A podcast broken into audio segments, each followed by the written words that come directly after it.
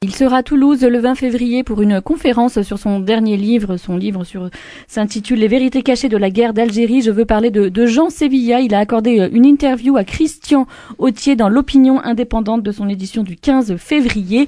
On parle de Jean Sevilla avec vous ce matin. Christian Autier, bonjour. Bonjour.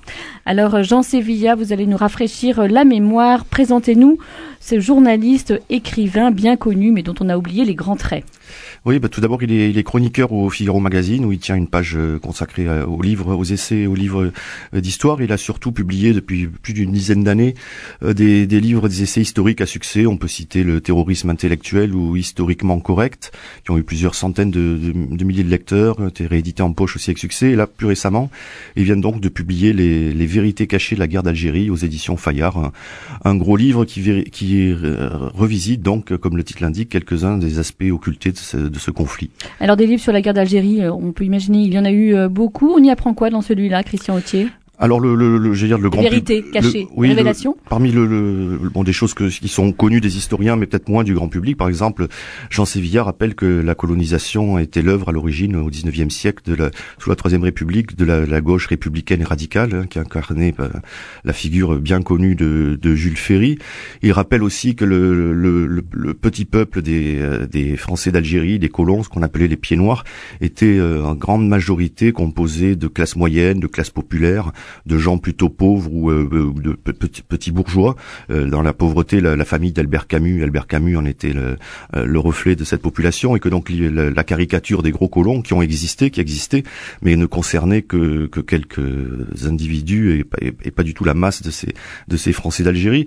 Il rappelle aussi le, que le, si le, notre notre vision du conflit est parasitée par les, les, questions de la violence perpétrée les, par l'armée française et la question de la torture, mais il rappelle évidemment que le FLN, de son côté, a perpétré, perpétré des massacres de civils, utilisé la torture, placé des, pratiqué le terrorisme aveugle, notamment lors de la bataille d'Alger, que ça, dans la, notre mémoire française, on a un peu oublié cet aspect-là. Il rappelle encore, on peut citer cet aspect, même si ces dernières années, on en a reparlé en France, on a ouvert le couvercle sur le, sort tragique des harkis. Mm. On peut, environ, les historiens, environ 80 000 hommes ont été abandonnés euh, à leur bourreau, parfois avec la, la passivité, voire la complicité du, du gouvernement français.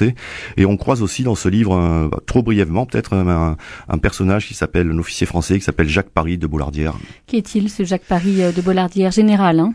Euh, oui, il était général au moment de la guerre d'Algérie. Bah, c'est d'abord un, un, grand soldat, euh, compagnon de la libération, grand officier de la Légion d'honneur. Il est né en, en 1907 dans une, une, famille noble de, petite noblesse bretonne, une famille catholique, euh, monarchiste, d'action française, une famille de militaires aussi. Et donc lui, en, en 1940, après avoir participé à la, la bataille de Norvège, il, il, rejoint Londres immédiatement, euh, ce qui lui vaudra donc, donc d'être fait, comme j'ai dit, compagnon de la libération.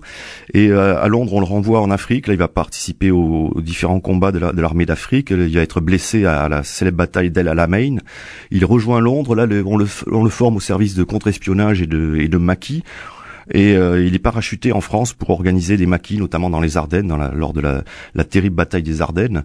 Et euh, ensuite, après la libération de Paris, là, ce sont les Anglais qui le récupèrent, qui l'envoient euh, mener des opérations commando en Hollande, commander des, des, des, soldats anglais. Ensuite, évidemment, comme beaucoup de, de gens de sa, de sa caste, il, est, il sert en Indochine. Et puis, il arrive en, en Algérie, 1955 ou 6, je crois.